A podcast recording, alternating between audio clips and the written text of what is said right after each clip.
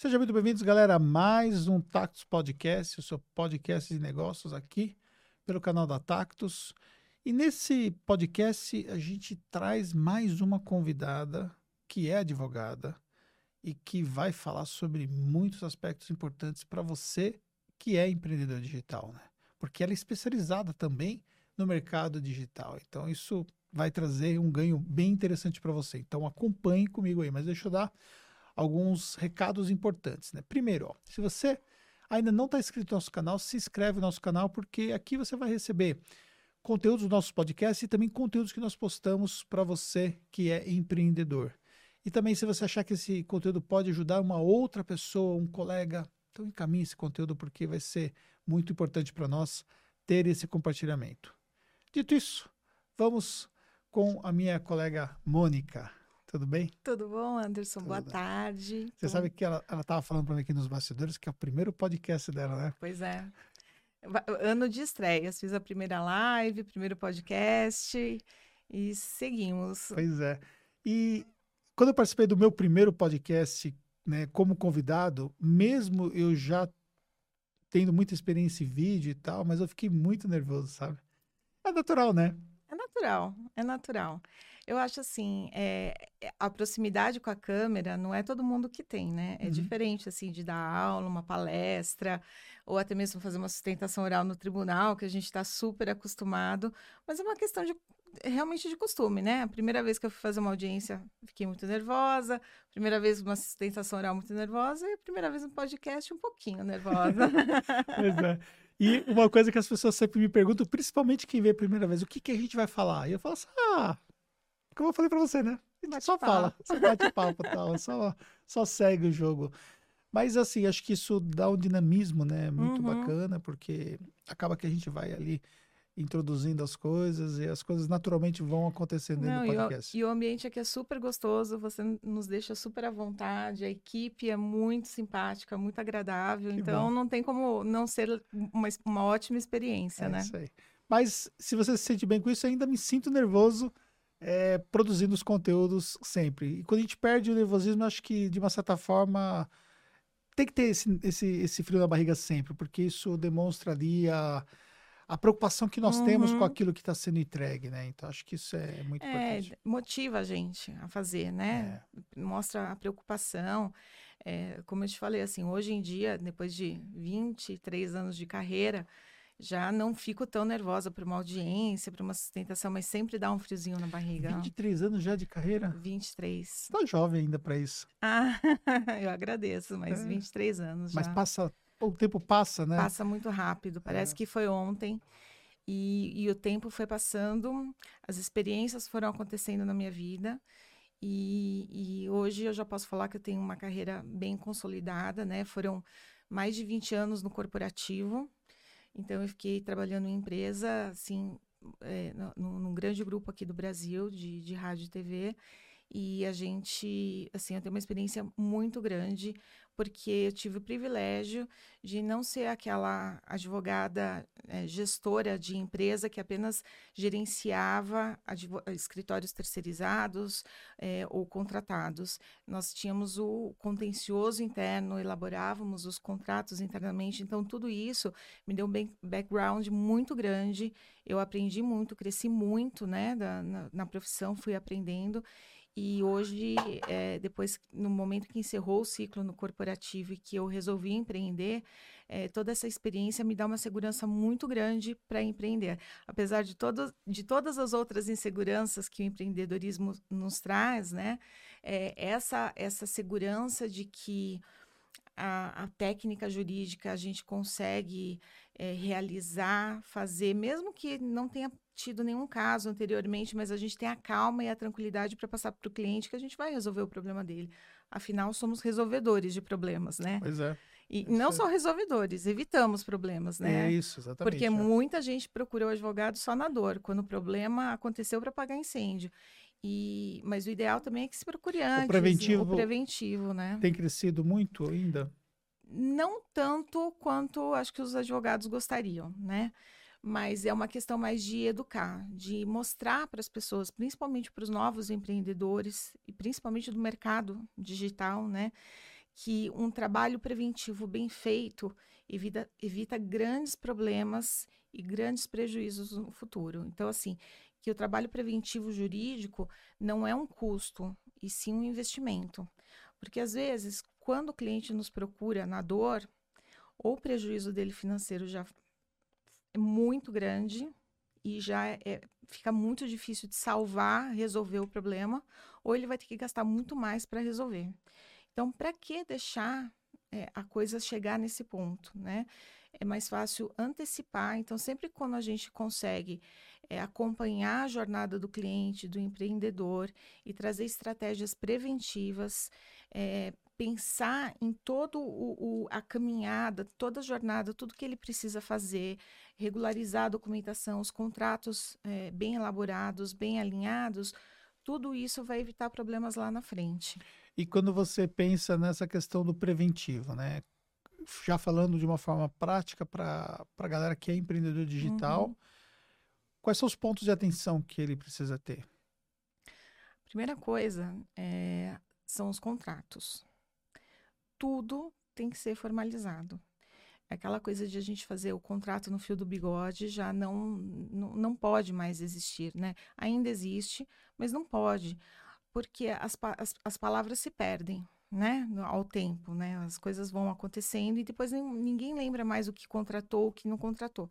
Então, a melhor coisa é documentar colocar as regras do jogo. Então, existe um empreendedor que quer fazer uma sociedade com outro empreendedor. Vamos documentar o tipo de sociedade, fazer um acordo de sócios, já regulamentar todas as, as, as, possíveis situações de uma eventual quebra de sociedade, quem vai ficar com quem, quem tem a propriedade intelectual, quem tem a marca daquela sociedade, daquela empresa, quem vai ficar é, com as redes sociais, enfim, é, valores, como que serão distribuídos os valores, né, os dividendos, é, tudo que for recebido. Então, tudo que for, a, a primeira coisa é documentar tudo ainda que é, nem tenha uma sociedade ainda em vista, mas exista uma intenção, a gente pode fazer um memorando de, de entendimento, um memorando de entendimento é um documento que coloca as possíveis situações que aquelas duas pessoas têm uma intenção de fazer uma sociedade ou de ter uma empresa, já deixa documentado, porque se não der certo depois, também já tem como regular isso. Ninguém vai falar, não, mas a ideia foi minha, a ideia foi sua, quem é responsável por isso, quem foi então, responsável por aquilo. Interessante o que você falou. Então vamos lá. Eu tenho uma ideia, aí eu chamo aqui um brother para poder conversar com ele ali, para a gente poder discutir essa ideia e tudo mais. E aí depois acaba que a gente não entrou no acordo. Só que a ideia foi minha. Então quer dizer, por exemplo, que se eu tiver um memorando de intenção, sim, eu consigo até me Sim, precaver, por exemplo, dessa se ideia. resguardar. Nesse memorando de intenções, a gente coloca assim que o Anderson e o José pretendem fazer uma empresa cujo objeto é X, é, a ideia foi de Anderson. Caso não dê certo, tem um acordo de confidencialidade que a pessoa que se retirar da sociedade não vai poder usar essa ideia, não vai poder usar é, o registro, a marca que eventualmente foi discutida. Enfim, a gente consegue é, estabelecer todas as circunstâncias daquela pré-sociedade para que as partes, é, até que elas se formem, as partes estejam resguardadas. E aí, depois, é, elaborando um modelo de negócio de, desses pretensos sócios, eles elaboram um modelo de negócios, o que eles vão fazer, desenvolvem todo esse planejamento e aí vão constituir efetivamente a sociedade. Boa. Aí começa os contratos, vamos fazer acordo de sócios, qual tipo de sociedade, que, que vocês vão fazer, o que, que vocês é, pretendem, como vocês pretendem dividir as responsabilidades, quem vai ser responsável por isso ou por aquilo, porque assim não fica dúvidas. Porque se lá na frente alguma coisa é, sair do trilho, não, peraí, vamos voltar aqui, lembra o nosso acordo? Você é responsável por isso e eu sou por isso. Então vamos voltar caminhar, ou se precisar alterar, o documento está lá para ser alterado. Então, a primeira coisa é documentar tudo. É, feito é, essa, essa documentação, é registrar a empresa. E aí entra não só o apoio jurídico, como o apoio contábil, né? Sim. Aí é interessante, sempre que a gente possa contar com um contador especializado naquele negócio, principalmente no, no digital, né, que tem várias nuances, e aí a gente é, conversar. Bom, qual o tipo societário melhor para o seu negócio? Né? Qual o seu, dependendo do faturamento, pode ser MEI, pode ser SLU, é uma sociedade limitada, que tipo de, de sociedade que nós vamos fazer? Estabelecido isso, qual é a importância disso? Para a questão de a gente é, estabelecer também o regime tributário, né? Para a gente ver a, o impacto da tributação naquele negócio, porque ele vai precisar fazer um planejamento tributário. Então, essas duas coisas são as principais. Feito isso, a gente tem um, um, passo a passo que a gente pode seguir, principalmente para os empreendedores digitais, sejam para quem quer lançar um, um e-commerce, para um, um, especialista, um infoprodutor, enfim, um estrategista, é registrar a sua marca. Primeiro lugar, tem uma marca em mente, vamos registrar essa marca. O registro é feito no, no INPI, Instituto Nacional da Propriedade Industrial. Esse registro, ele é, não é obrigatório, mas ele é interessante. Por quê? Porque só quem registra é o dono da marca. Quem registrou é o dono da marca. E qual é a vantagem, qual é a consequência de você ter esse registro, né? É você poder usar a marca em todo o território nacional, investir em divulgação, em publicidade e marketing com toda a segurança jurídica. Já imaginou você ter uma marca investe, faz propaganda, material de divulgação, é, um, panfletos, né, que é divulgar ou, ou vai distribuir, vai, vai usar em sites, a sua marca vai, vai falar é, em podcasts, tudo, e a marca foi registrada por um terceiro. Além de todo o dinheiro que você gastou, é, foi por água abaixo, porque não vai poder utilizar, esse terceiro ainda pode entrar com uma ação é, para pedir para que você pare de utilizar a marca dele que está registrado. E dentro do digital você já viu muito isso acontecer? Demais. Demais, acontece.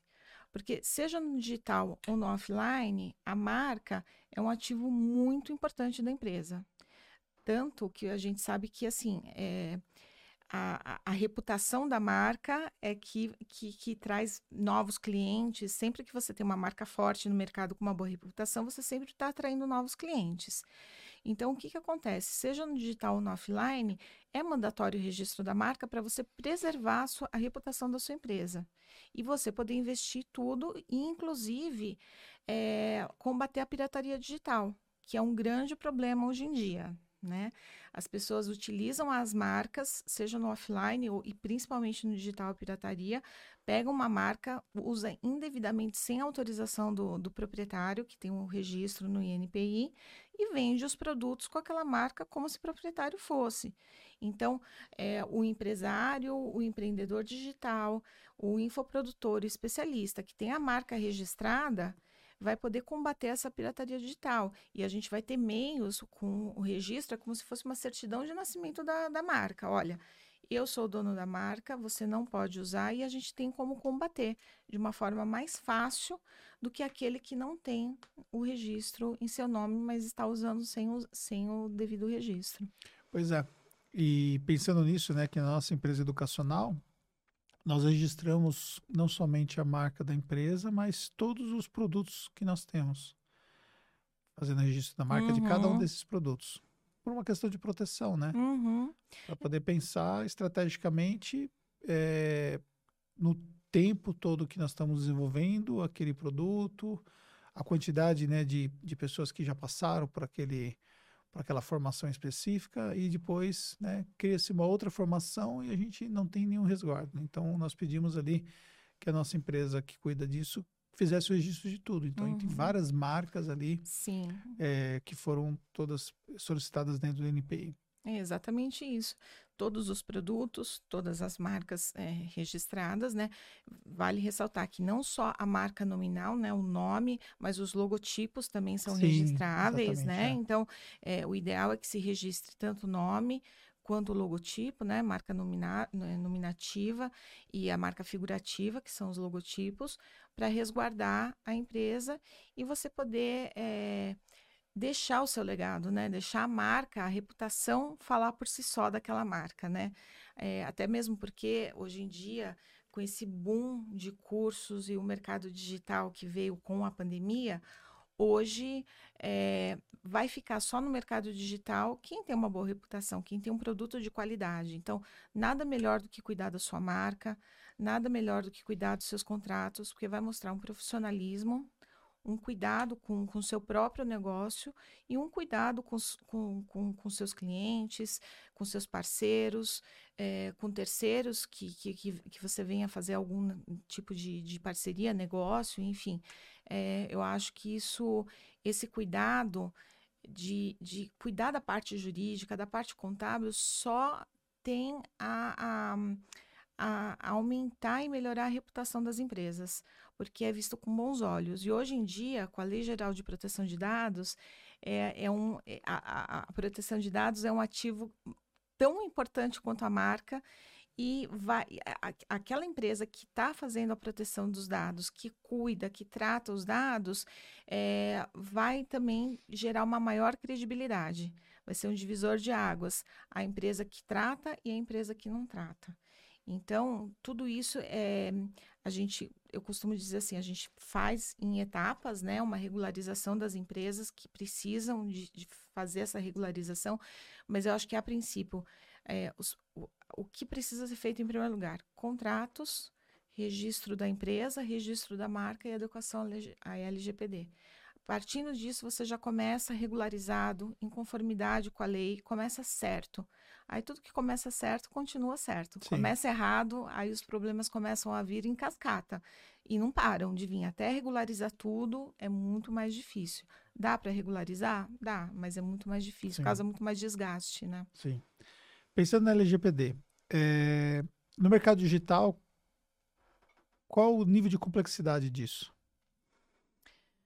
A LGPD, ela, ela é complexa para fazer adequação. Então, assim, de uma empresa que já está no mercado, a gente precisa fazer um mapeamento e aí é bem mais complexo, porque a gente tem que mapear tudo que a empresa faz, onde os dados são tratados, qual é o fluxo do dado, dos dados, fazer o inventário, verificar qual é a aderência dessa empresa à LGPD e, a partir daí, começar a fazer implementações é, dentro dos gaps existentes é, em relação à lei. Então, a empresa não tem uma política de privacidade, não tem uma política de cookies, não tem um manual de boas condutas, é, não tem um, um, um, sistema de cibersegurança adequado.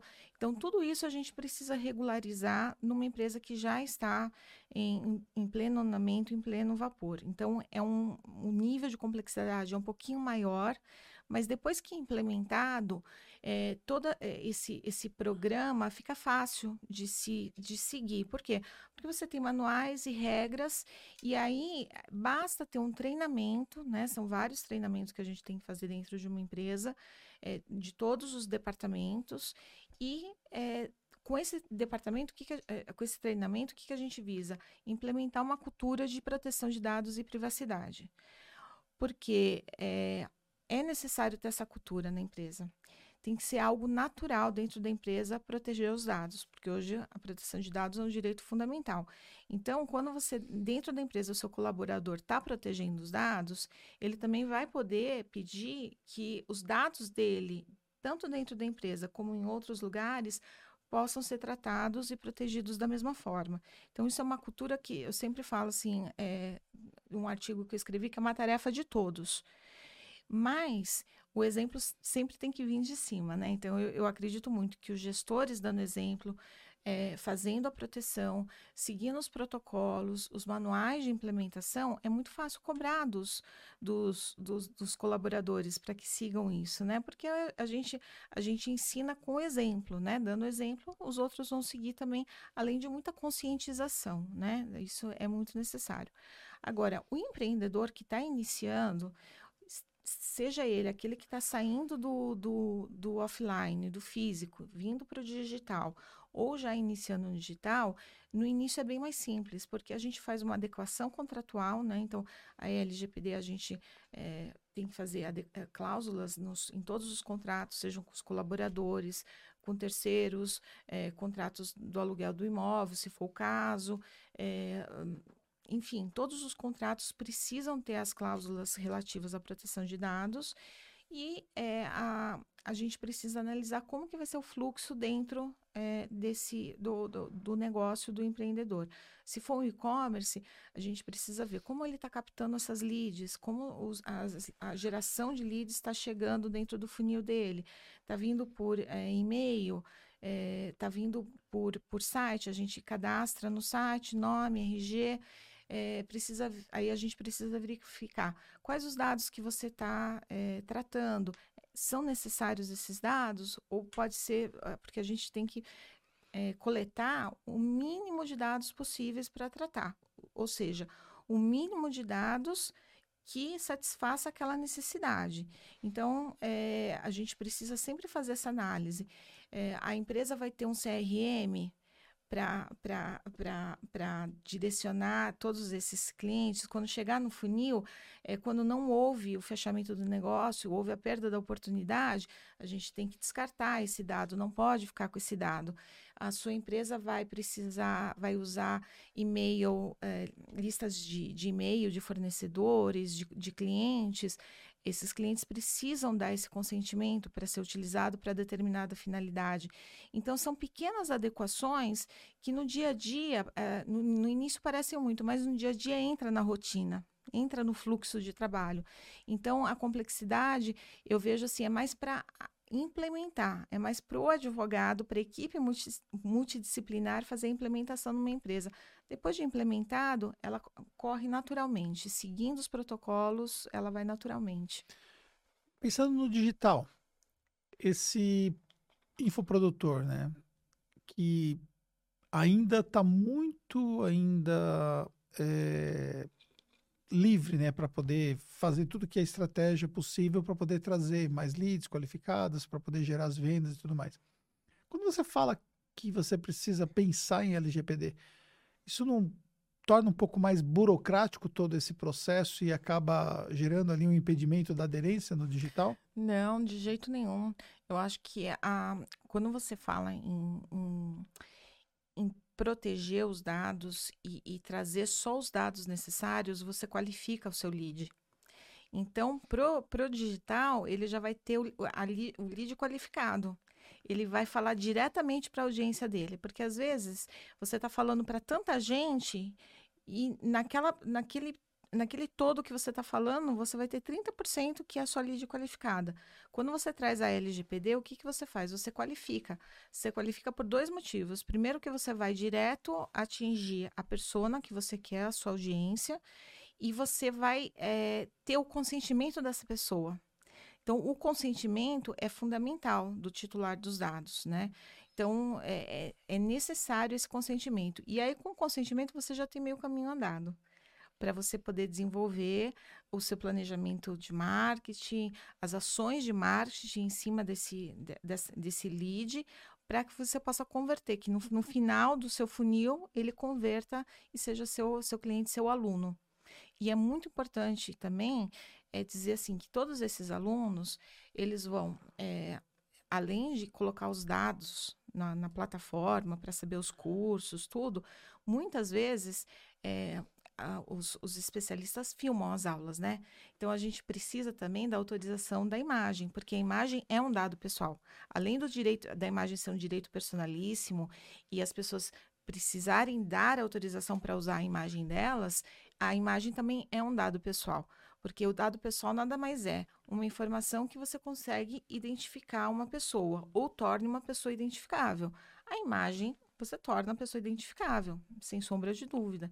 Então, é muito importante, principalmente para os cursos online, a gente, no, nos, nos termos de uso, já colocar as condições, pedir autorização do, do uso da imagem, da, o consentimento para uso dos dados pessoais e é, no final de tudo isso, eu acho que a LGPD só vem agregar, só vem facilitar o trabalho para as ações de marketing. Entendi. Então, por exemplo, se eu vou entregar uma mentoria onde há a participação dos alunos, tecnicamente eu precisaria então ter a autorização deles para gravar aquele momento. Uhum. Entendi. ainda que seja assim, antes de, uh, no início da gravação, antes, pode ser por escrita, autorização, né? Ou por um checkbox que eles preencham, que não venham preenchido, ou assim, pessoal, posso é, exibir a imagem de vocês? Tudo certo, tudo ok. Se alguém tiver que se opor, que, que o faça na hora. Mas lembrando que essa autorização, esse consentimento não é vitalício. Sim. O, titular, pode... o titular dos dados, seja pela Lei Geral de Proteção de Dados, seja pelo Código Civil hoje, pelos direitos autorais, é, direito de imagem, a qualquer momento pedir para que a imagem dele não seja mais divulgada ou pedir para que seus dados não sejam mais tratados e seja retirado do banco de dados da empresa, do especialista, enfim, a qualquer momento ele pode é, solicitar essa revogação. E pensando do ponto de vista contratual, a gente já pode prever todas essas situações num contrato bem feito? Sim. Contrato, além de você prever as situações típicas daquele determinado contrato, alinhar todas as expectativas, ou seja, deixar claras as regras do, do jogo, a gente alinha todas as questões da LGPD, é, questões de direito de imagem, se for o caso, e é, é muito importante também, é, que às vezes passa muito batido, mas as cláusulas é, de resolução, de inadimplemento, como se resolve aquele contrato pelo descumprimento de uma das partes, né? Porque geralmente quando a cláusula não é bem feita, vai to todo mundo começa uma interpretação de um jeito que é mais favorável para cada parte e acaba no judiciário. Então, a ideia é sempre fazer um contrato muito bem feito, que beneficie as partes e, em caso de é, de, de, de, houver a necessidade de fazer um distrato, é, que isso seja feito de maneira consensual. Um distrato consensual. Olha, não dá mais, a cláusula está muito clara, a multa é de um, outro que vai pagar, e para evitar entrar no judiciário. Porque demora muito. O desgaste no, no judiciário é muito grande. Então, tudo que a gente puder evitar fazendo um contrato bem elaborado, com todas as cláusulas, quando começa, quando termina, se alguém descumpriu, o que, que acontece, o que, que não acontece, acordo de sócios na sociedade, já prevê todas as possibilidades de uma, uma dissolução, é, fica muito mais fácil para se resolver, muito mais rápido e muito menos custoso, seja financeiramente, seja de energia das partes, né? Porque você arrastar um processo de 5 a 10 anos é, assim, é um desgaste enorme para as partes. Ficar sem saber quando vai acabar, o que, que vai acontecer, é sempre uma incerteza, né? Por melhor que os advogados façam das duas partes, por melhor que sejam as peças, é, a gente tem, a gente deixa a solução na mão de um terceiro. E a gente nunca sabe o que, que vai acontecer, quem é esse terceiro que vai julgar e o que, que vai acontecer. Então, o ideal é que se faça tudo no contrato, bem feito, que se alinhe tudo, que é a melhor, que traz segurança e sustentabilidade. Sabe aquela coisa que o, o, o cliente sempre fala assim: nossa, Mônica, mas aconteceu isso, isso. Calma, tá no contrato. É, é bem isso. Calma, tá no contrato. A gente vai resolver. Tá tudo estipulado, tá tudo determinado de quem é quem é a responsabilidade. É, a escrita tem que ser clara, as regras têm que ser claras, objetivas, nada de coisa muito complicada, sabe? O contrato tem que ser claro e objetivo, ele tem que é, ser. As, as partes têm que entender aquilo que ele está dispondo para poder cumprir de forma tranquila. Oh. E hoje, na sua função, você lida pessoalmente muito com contratos? O, o que você mais dedica o seu tempo, pessoal? Hoje eu faço muito contrato, é, faço muita é, adequação à LGPD. Eu tenho muitos programas de, de implementação em empresas acontecendo nesse momento, é, tanto no digital como no offline. tenho feito, faço ações também. Sempre fui do contencioso. Brinco que eu sou mulher litigante, gosto de, um, de uma briga e gosto mesmo da é? estratégia é? do processo. É muito gostoso, Entendi. mas é muito desgastante. Uhum. E, e, eu não acho que isso, é o que eu te falei, para o meu cliente, eu não quero isso para o meu cliente. Eu quero dar uma solução rápida, fácil, menos desgastante e que ele saia satisfeito, né? Não que o processo não possa, ele não possa vir a sair satisfeito, mas demora muito, né? Não vale a pena o desgaste.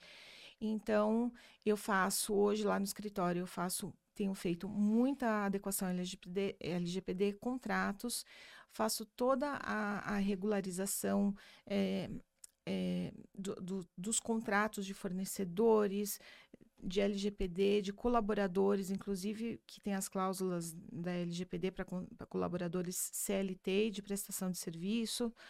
É, faço muito também gestão de crise de, de internet, ações para retirada de perfil fake. Hoje... Essas, essas de, de, perfil fake do, do Instagram para quebra de, de usuário, para a gente saber quem está postando é, injúrias, calúnias, difamações contra uma pessoa. Hoje, por exemplo, um processo para derrubar um perfil fake. É, você faz normalmente ele via administrativa ali, diretamente com o Meta, ou você vai fazer isso de uma forma judicial? Depende, depende do que o cliente quer. Se for só para derrubar o perfil fake, a gente costuma fazer extrajudicialmente, faz todo o procedimento. Existe é, um procedimento interno do escritório, a gente faz notificações judiciais, faz tem um contato direto com, com o Meta para mandar para lá e a gente consegue a derrubada. O, o, Meta hoje é bem receptiva a essa questão, porque sabe a quantidade sim, que existe, né? Sim, sim, é então, bem receptiva. Então isso é uma coisa que facilita. E isso mudou muito, porque há uns cinco, seis anos atrás não era tão receptivo assim. Hoje mudou muito. É, eles são bem receptivos e com uma notificação judicial, geralmente bem elaborada, colocando os pontos, tudo, a gente consegue, e, e, e obedecendo um procedimento interno que a gente tem, são os, os passo a passo que a gente tem para derrubada, a gente tira. Mas, por exemplo, eu já tive caso é, de um cliente meu ter um perfil falso, um terceiro é, fazendo, é, montou um perfil com a foto dele, e é, se passava por ele e aliciava mulheres menores de idade. E mandava mensagens com cunho sexual, é, mensagens é, que eram bem constrangedoras. E quando ele tomou conhecimento, na verdade, ele falou assim: antes de derrubar o perfil, eu quero saber quem é que está fazendo isso. Então, nós entramos com, com uma ação judicial contra um, um, um, um, meta e pedimos, em primeiro lugar, o sigilo e uma liminar para que é, eles já nos informassem, desse os dados, porque o Marco Civil da Internet é, estabeleceu que os provedores podem, é, devem guardar os, os, os, os dados dos, dos, usuários por seis meses. Isso é uma obrigação legal pelo Marco Civil mas eles só podem fornecer mediante ordem judicial. Então, eh, entramos com, com pedido para eliminar para fornecer quem, de quem, eram esse, de quem, é, quem era o usuário dessa página e até para ele não tirar a página do ar. É, conseguimos descobrir, a Meta nos forneceu a, a, os dados, precisávamos entrar com uma, precisam, precisei entrar com uma outra ação, porque vieram os dados é, da operadora de celular e com os dados da operadora de celular nós descobrimos quem era a pessoa. Isso durou cerca de um ano e meio, mais ou menos, para conseguir descobrir todo esse caminho é, para a gente poder trilhar. E o perfil tinha sido derrubado? E aí, no final, depois que eu consegui os dados, com a decisão final, o perfil foi derrubado. Só que a gente já sabia quem era. E aí descobrimos, aí a gente tinha uma ação criminal, é, paralelamente a essa ação civil, é, descobrimos quem era, por ironia do destino, era um dos melhores amigos dele que fazia isso. E, e aí nós conseguimos é, tirar o, o perfil, descobrimos quem era a pessoa e essa pessoa teve as consequências cíveis e, e, criminais. É, duas coisas importantes sobre esse exemplo que você deu e que é muito importante para quem está exposto na internet, né? Um influenciador, né? Um empresário, é, com relação a essa questão de perfis fakes, né? O anonimato, ele pode ser quebrado. Pode. Pode. Só que com ordem tempo. judicial. Leva tempo nesse caso. Leva tempo, com ordem judicial. Porque assim, o que que acontece? Os provedores, eles precisam guardar esses dados. É, muitas vezes, por isso que tem que ser rápido, a gente tem que pedir uma liminar, porque só por seis meses que eles guardam, depois eles não têm mais o dever Aí, legal. Se não for ver liminar, o processo vai ficar ali para ser julgado. Exatamente, tal, por isso que a gente. já era. Exatamente.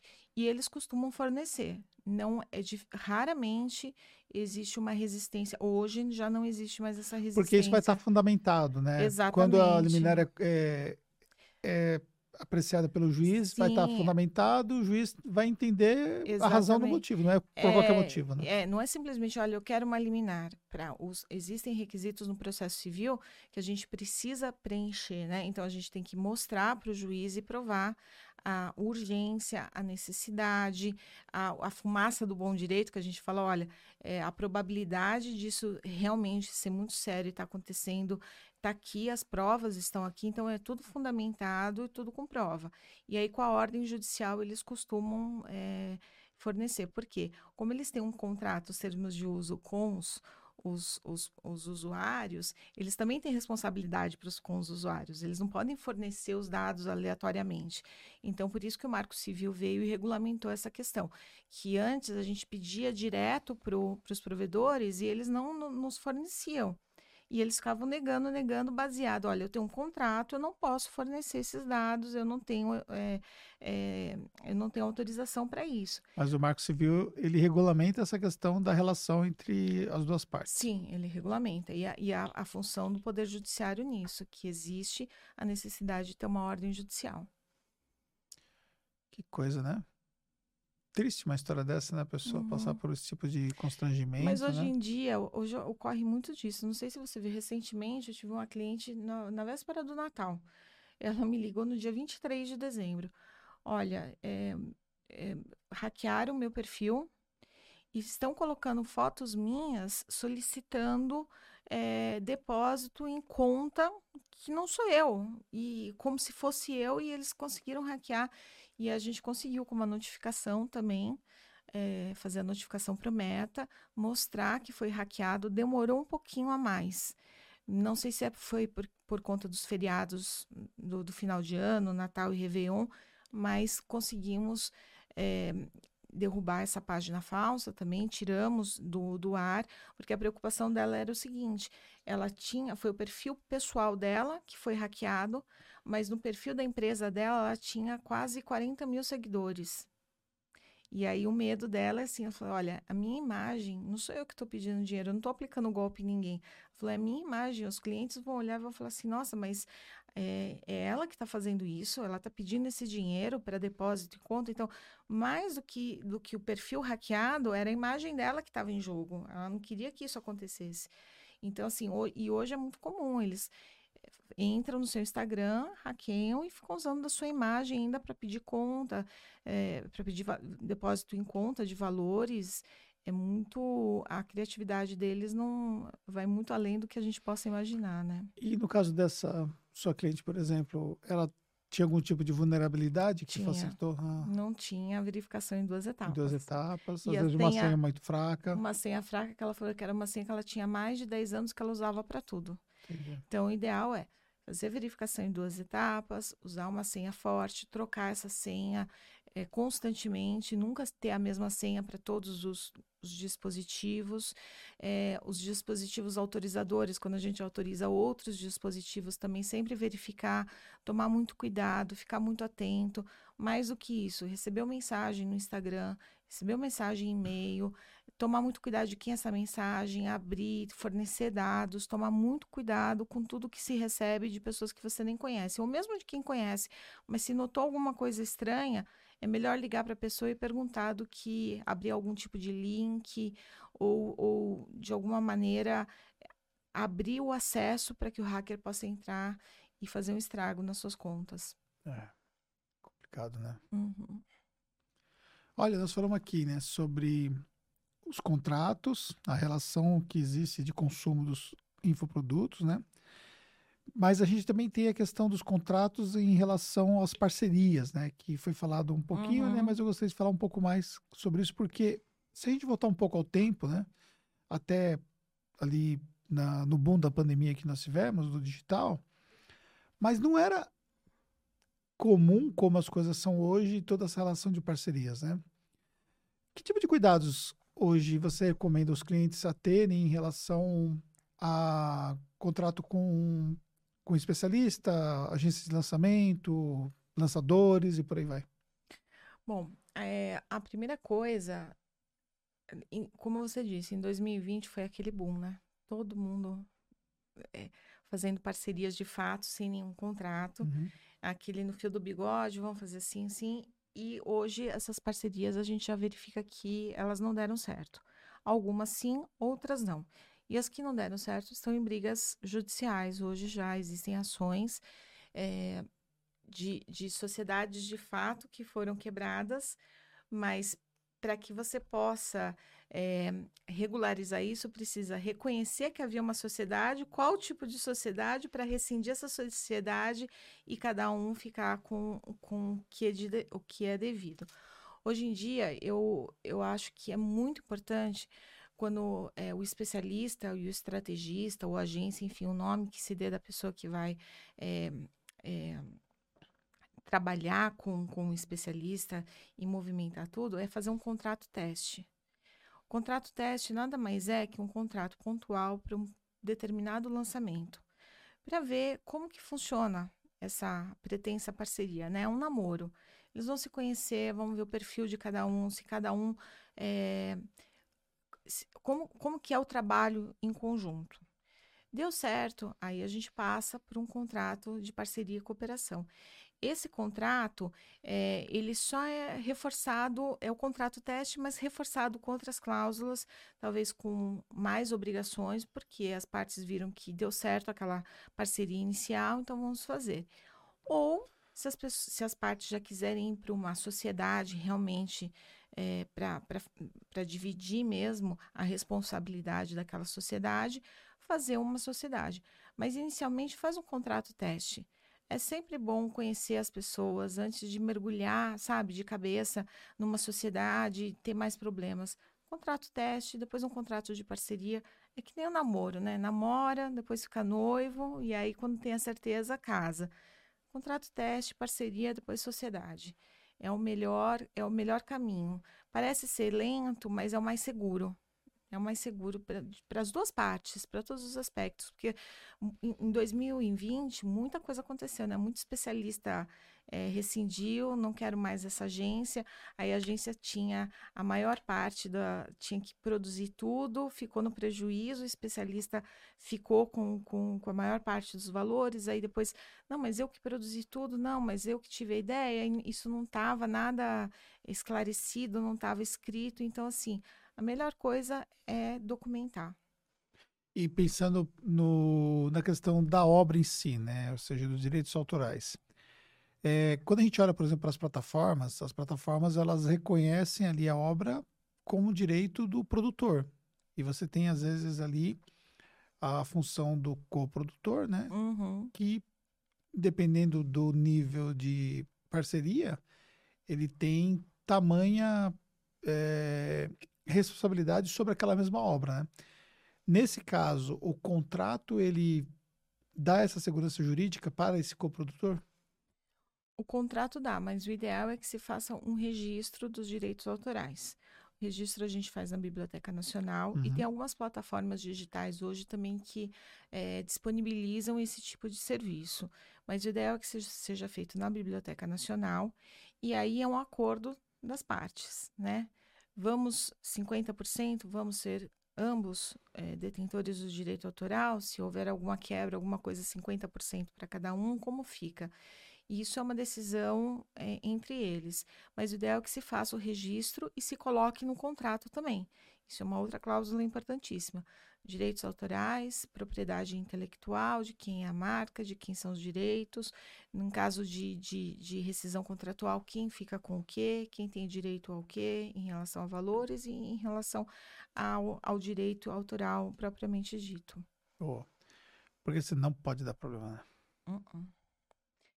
Isso é, é muito ingrato, né? Porque às vezes a pessoa criou, teve a ideia, não registrou, Aí vem o outro, pega a ideia e ainda sai levando, leva, é, leva tudo da pessoa. Não, não é só a ideia, porque a ideia em si não é registrável. Que se é, é o conteúdo, né? Então, assim, aquele conteúdo eu vou registrar na Biblioteca Nacional, é de minha autoria. E é tão simples, é, uma, é, é o que eu falo, são medidas tão simples de serem feitas. É, a simplicidade não é na técnica, isso a gente faz e ou qualquer dificuldade que tenha no caminho, os advogados têm plena condição de resolver. Mas, assim, não, não demanda uma, um, uma conduta super complexa do, do infoprodutor, não demanda, é só falar, olha, eu quero registrar. Vamos lá e vamos registrar. Sim, é, é relativamente é, barato também para É barato, não é, não é um valor caro. E, e, e, assim, é o barato que vai agregar um valor muito grande para o seu produto, né? Sim. Agrega o valor, porque todo mundo vai saber, bom, quem criou aquele produto foi o especialista X, né? Foi o fulano. Então, isso também traz a reputação para o produto, né? A, a, a, reputação do especialista, a reputação daquela marca. Então, é, é, são pequenas condutas que não tem o porquê não tomar. É bom se prevenir, porque assim, é da sustentabilidade, segurança jurídica. Se tiver algum problema lá na frente, você está tá resguardado. O registro está aqui, a sua marca está registrada, você tem um contrato, está tudo documentado, não tem o que dar errado. Ó, oh, e você tinha falado no começo da nossa conversa que você veio do mundo corporativo, né? Uhum. E aí você resolveu empreender. Uhum. Carreira solo. Exato. O que, que muda? E quem está no ambiente corporativo, que acho que você devia ter uma estrutura jurídica uhum. grande em volta de você, te uhum. ajudando, ou você fazendo parte né, de um. ajudando outros colegas lá, e, e de repente você começa a empreender sozinho. O que, que mudou na sua vida em, em relação a tudo isso? Tudo. Ah, assim, eu fiquei muitos anos no corporativo, tinha uma equipe é, relativamente grande que eu coordenava e era uma loucura. Com a pandemia, é, eu já tinha percebido há algum tempo que meu ciclo já tinha encerrado lá dentro, né? Por Isso antes motivos. da pandemia? É, foi mais ou menos um, um pouquinho antes da pandemia, no início da pandemia, eu já tinha percebido mas assim, faltava muita coragem para dar para sair daquele, daquele mundo corporativo e, e, empreender. E aí veio a pandemia. Aí a pandemia a gente ficou muito tempo em quarentena, né, trabalhando em casa. É, as coisas eh, ficaram bem pesadas no mundo corporativo, né? Teve muita demissão, redução de carga horária, muito trabalho para se fazer. A gente estava trabalhando muito, enfim. E eu comecei, com a própria pandemia em si, comecei a, a pensar na, na minha vida, como o que, que eu queria né, daquele momento em diante, e eu quis ressignificar muita coisa. E, e, e aí as coisas começaram a acontecer, assim, cada vez mais para afirmar que meu ciclo tinha se encerrado lá dentro, até que teve um dia em 2021 que eu tive a coragem de encerrar definitivamente. Acho que me faltava muita coragem. Eu já tinha tomado essa decisão, mas me faltava a coragem de, de operacionalizar mesmo, de concretizar essa decisão. E aí eu tive essa coragem. Não é fácil, né? Não é fácil, porque a gente sai é, com um salário estável, com garantias, entre aspas, né, da CLT, fundo de garantia, um bom salário depois de tantos anos, e a gente vai resolver empreender. E eu nunca tinha empreendido na vida, apesar de sempre ter tido vontade de ter o meu escritório, isso nunca tinha acontecido. E a faculdade de Direito também não nos ensina a empreender, não, não nos ensina gestão de escritório, e então era um mundo muito desconhecido, né? Mas eu tive a coragem, veio a coragem, eu saí desse, desse, do mundo corporativo, desses, foram 20 anos, e resolvi empreender. E aí, a primeira sensação foi de alívio, né? Era uma coisa que eu já estava ensaiando há muito tempo, veio o alívio. E aí, quando eu comecei a, a empreender, é, muda muita coisa, porque você consegue colocar no seu escritório o seu DNA, né? O seu escritório tem os seus valores, o seu propósito, a sua missão. Você faz as coisas da forma e do jeito com que você acredita. Você atende as pessoas que você acredita.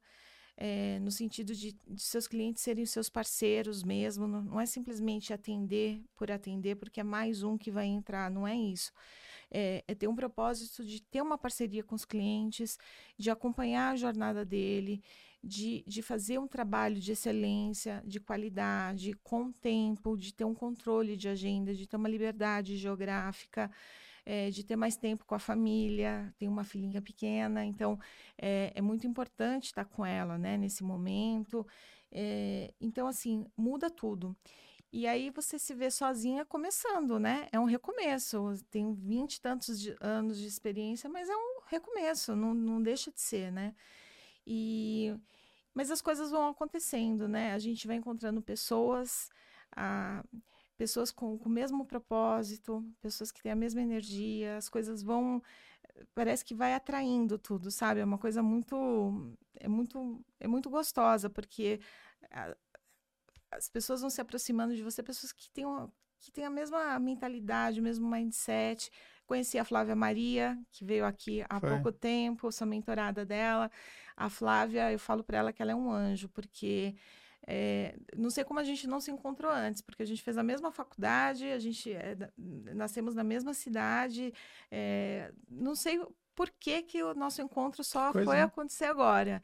E foi um encontro muito gostoso, assim, e ela é uma pessoa, assim, incrível, muito competente, e ela ajuda muito, assim, esses, esses encontros na mentoria são muito bons, e, e, ela acaba suprindo aquela falta da faculdade, né? Que a faculdade não ensina é, o negócio, a gestão do escritório. E aí, com ela, eu aprendi e continuo aprendendo todo dia a, a, a, ver o escritório como uma empresa e as coisas estão acontecendo, sabe? É, a gente precisa começar, ter coragem para recomeçar e começar esse novo caminho a trilhar e as coisas vão acontecendo. Os clientes aparecem, lógico que não é, nada cai do céu, a gente tem muito trabalho, mas é um trabalho leve, né? Que o ambiente é leve, você, a gente trabalha com as pessoas que a gente gosta, a gente trabalha com as pessoas com o mesmo propósito, o ambiente do escritório se torna leve, é muito diferente. Não, em momento algum, assim, é, a minha experiência foi muito boa. Se hoje eu consigo é, atender no meu escritório, é porque eu tive uma experiência profissional muito boa no corporativo. Mas são ciclos que se fecham, Sim. né? São e ciclos... aprendizados novos também, em relação até o o, o, próprio tipo de produto sim, e tudo mais, né? Sim, sim. O aprendizado é para o resto da vida, né? A gente não tem como é. parar, hoje já aprendi tudo. Não, o aprendizado é para o resto da vida. Mas é, foi muito engraçado que tudo que eu fazia no corporativo é, é, é, são, assim, tecnicamente, juridicamente falando, são as necessidades do mercado digital. Então, foi muito fácil me apaixonar pelo mercado digital, encontrar o caminho dentro do mercado digital, porque eu já fazia registro de marca, eu já fazia registro de direitos autorais, o contencioso de todos esses, desses tipos de, de problemas, já cuidava de LGPD, direito digital, é, já fazia contratos. Então, assim, é, eu só mudei o, pro, só nichei mesmo para o mercado digital, né? Foi muito interessante, então é muito gostoso poder trabalhar com, com essa nova geração do, do, do, de empreendedores. É muito gostoso, é muito leve. Eu, eu fico muito feliz. Eu acho assim, sempre amei advogar, gostava do mundo corporativo, mas agora é um trabalho, eu trabalho muito mais feliz. Eu acho que é isso que a gente tem que buscar, né? Trabalhar feliz, trabalhar é, sem aquela vontade, no ambiente pesado, não, não vale a pena. E hoje, como fonte de captação de clientes, onde, onde que você vê que são os canais que mais te geram resultados dentro da advocacia? Olha, é, o Instagram, por incrível que pareça. O que talvez é um contrassenso pela própria ordem dos advogados, Sim. né, que é muito restritivo em relação Sim. ao que você pode fazer. É muito restritivo, né? A gente tem que tomar alguns cuidados é, para fazer a divulgação, mas para o mercado digital, o pessoal está muito ligado, né? Isso, no se Instagram. conecta muito com o Instagram. Se conecta muito com o Instagram e com o LinkedIn, é muito legal. Assim, a, eu tenho tido um bom retorno no LinkedIn, eu estou muito feliz, assim, é, que eu não esperava, porque eu estava esperando mais do Instagram, mas o, o, LinkedIn tem me dado um bom retorno. E o Instagram também, assim, o Instagram já chegou em outros países, clientes de outros países me encontraram pelo Instagram e eu fiquei assim muito contente mesmo. Agora você imagina com os cortes que você vai ter aqui do, ah. do podcast, né? Esses pois cortes é. vão chegar longe. Pois é, tomara, né? Que Sim. chegue, e é para chegar mesmo, né? Hoje, quem não está no digital não está no mundo, né? Assim, Sim. a gente, as, as empresas, as pessoas precisam é, entender a tecnologia e usar a tecnologia a seu favor. Não, não tem como escapar. Não adianta falar, não, eu vou continuar aqui com a minha plaquinha na porta, é, quem passar aqui na minha frente vai ser meu cliente. Não, não, não, não existe isso. A gente e, tem essa que... visão eh, do advogado antigo, com essa visão muito limitada do que ele pode fazer, acaba atrapalhando fortemente de ele conseguir rampar o Uhum. escritório dele hoje se ele não se permitir para o digital. É, não, não tem jeito. Os departamentos jurídicos das empresas, os escritórios, eles precisam estar no digital. Eles precisam usar tecnologia a seu favor. Precisam usar s- softwares para otimizar tempo no escritório, para você concentrar energia naquilo que vale a pena, no seu trabalho jurídico, para entregar um trabalho de qualidade. N- não tem como escapar. Não tem como. E é muito gostoso. É muito gostoso poder inovar. É muito gostoso entrar nesse mundo digital. É muito gratificante. Tudo acontece muito rápido, né? É tudo muito, é muito dinâmico. Então, o advogado também precisa estar muito atento a todas as mudanças, a tudo que o mercado está exigindo, tudo que o mercado está evoluindo. É, precisa, não tem jeito. As empresas, é, em, em pouco tempo, não vai existir a, a quem não esteja no digital. É questão de tempo. Para quem está nessa nesse início, né, pensando um pouco num colega, né, do direito que está nesse início aí, ele está começando ali a querer montar o seu escritório, você diria que contar com uma ajuda de um mentor ajuda muito nesse processo? Ajuda, ajuda demais. Eu acho a gente ter um, um mentor, uma pessoa que, que já tenha tido experiência e já saiba o que pode dar certo, o que não dá, é sempre, é sempre muito bem-vindo. A gente ouvir as pessoas que têm mais experiência, as pessoas que conhecem mais do que a gente, porque a gente vai aprender, né? Eu digo muito lá na, na mentoria, a gente tem um grupo com a Flávia, é, os nossos encontros são muito ricos, porque às vezes o que uma está passando hoje, a outra nunca passou. Mas a gente já aprende com a experiência dela, e se lá na frente acontecer com a gente, a gente já aprende. Então, assim, é um constante aprendizado. E para aquele recém-formado que está saindo da faculdade, que não tem tanta experiência, é sempre bom contar com alguém para trocar ideias, né? Porque quando a gente é empreendedor, a gente fica. A gente vive. É, um- é muito solitário, né? Empreender é solitário mesmo. Empreender é solitário, é uma, é uma, é uma, uma luta sua. É uma luta sua. Não tem. Não depende de mais ninguém, depende de você. E é muito gostoso, às vezes, trocar ideias, né? Trocar ideias. Olha, eu tô aqui eh, com um contrato X PTO, tô pensando em fazer uma cláusula assim, o que, que você acha, o que, que você não acha? Mas, assim, o gostoso é de trocar pessoas que têm a mesma mentalidade que você, que estão na mesma vibe, que estão com o mesmo mindset, né? Então, por isso que é, é bom ter um mentor, uma pessoa para trocar ideias, para aprender, para gerar conhecimento, né? Para É, criar essa conexão com criar outros. cro- essa conexão, isso é muito importante. É muito importante e é muito gostoso, né? Porque todo mundo cresce junto. Não tem essa assim, ah, só eu vou brilhar. Não, todo mundo está crescendo Sim, junto. até porque também o mercado é exponencial, né? Uhum. Então, não tem como você olhar e falar, eu vou abraçar o mercado, o mercado é meu. Não, não.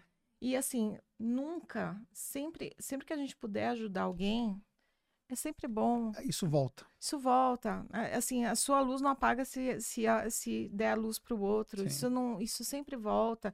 É, eu- e assim, quanto mais a gente compartilhar conhecimento, principalmente no mundo jurídico, que as pessoas precisam, né? Os advogados, a gente precisa conhecer. Quanto mais a gente compartilhar, melhor é para todo mundo, para o seu cliente, para a sociedade, para todo mundo, assim, para o mundo. Isso tinha que ser uma coisa assim. E é de verdade mesmo. A gente compartilha muito, sabe, no grupo de mentoria. A gente não tem aquela, "Ah, só eu sei, eu vou fazer isso porque o cliente é meu. Não, de jeito nenhum. Tem- tenho, eu tenho parceiras, eu não, não atuo na área trabalhista, mas eu tenho uma parceira que eh, ela faz toda a área trabalhista. A minha cliente tem contato, né, co- conosco, eu acompanho tudo, mas ela que é responsável pela parte trabalhista da minha cliente. E não tem essa, não, a cliente é minha, não vou te passar, não. A gente tem que, é, é uma troca, é sempre uma troca, a gente sempre aprende. Olha aqui, papo gostoso, né? Foi muito bom. Sentiu agora o que é participar de um podcast? Agora Ah, adorei, agora eu quero participar sempre. Muito bom. Olha, eu quero agradecer, né, a sua vinda para cá, nossa sede, para poder participar, né, ter aceito o meu convite também. E também para a gente ter se conhecido, né, e ter, ter trocado toda essa ideia. Nós conversamos também em outro momento, foi uma troca bem, bem interessante. E essas conexões que ajudam muito, né? Porque as conexões elas abrem portas, elas a gente aprende com as conexões. A área jurídica é uma área que está muito ligada à nossa área contábil aqui na Tactus, né? Então, ou seja, a gente vê claramente a importância de cada vez mais a gente estar bem conectado Uhum. com a área jurídica, porque no final das contas nós atendemos o mesmo tipo de cliente, né? E esse é um cliente que tem as dores do crescimento dentro do digital. O digital ele é uma porta de oportunidades magníficas do tempo do, do ponto de vista de empreendedorismo.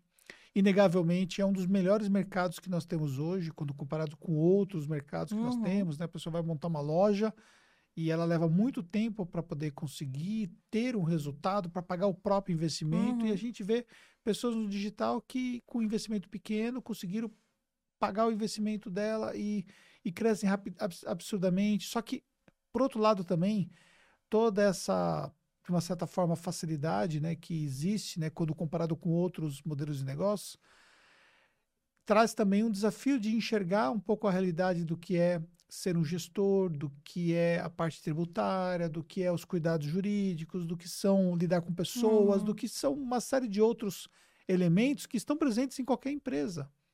E que quando a empresa vai crescendo, ela precisa cada vez mais se ajustar a essas realidades, né?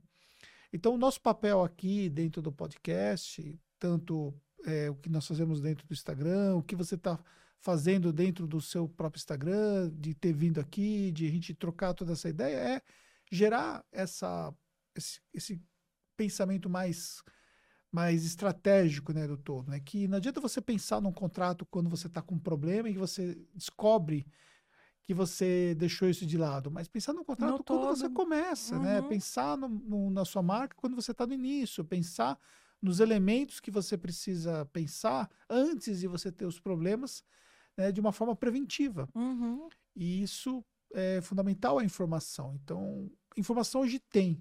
E você consumir informação é fundamental para o seu negócio poder ter mais resultados. Então, mais uma vez, quero agradecer você ter vindo e quero deixar que você dê suas palavras finais aí para o nosso público. Ah, eu que agradeço, foi uma delícia. Gostei muito de te conhecer pessoalmente. E é isso, a gente precisa. a- a- estamos aqui para educar o mercado, né? Tanto do lado jurídico quanto do lado contábil. Aliás, no evento que nós nos conhecemos, foi você que disse, né? Que o, o empreendedor tem que começar ao lado dos seus melhores amigos, Isso. o advogado e É. o contador, né? E, E eu é estava lá no meio, né? Entre advogados e, e é, contadores. e é isso mesmo, né? Tem que começar eh, com toda ah, formalizado, né? Tem que começar direito e, e a gente pode eh, dar a tranquilidade, a segurança que ele precisa para desenvolver o negócio dele e voar alto. É isso aí.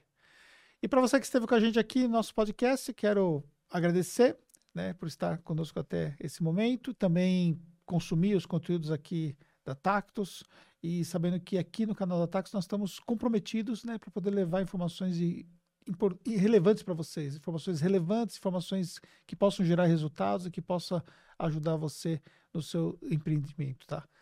E dizer para você também que não esqueça de compartilhar esse conteúdo aí. Obrigado, minha amiga. Obrigada, viu? Tamo junto Estamos. e até o próximo podcast. Até.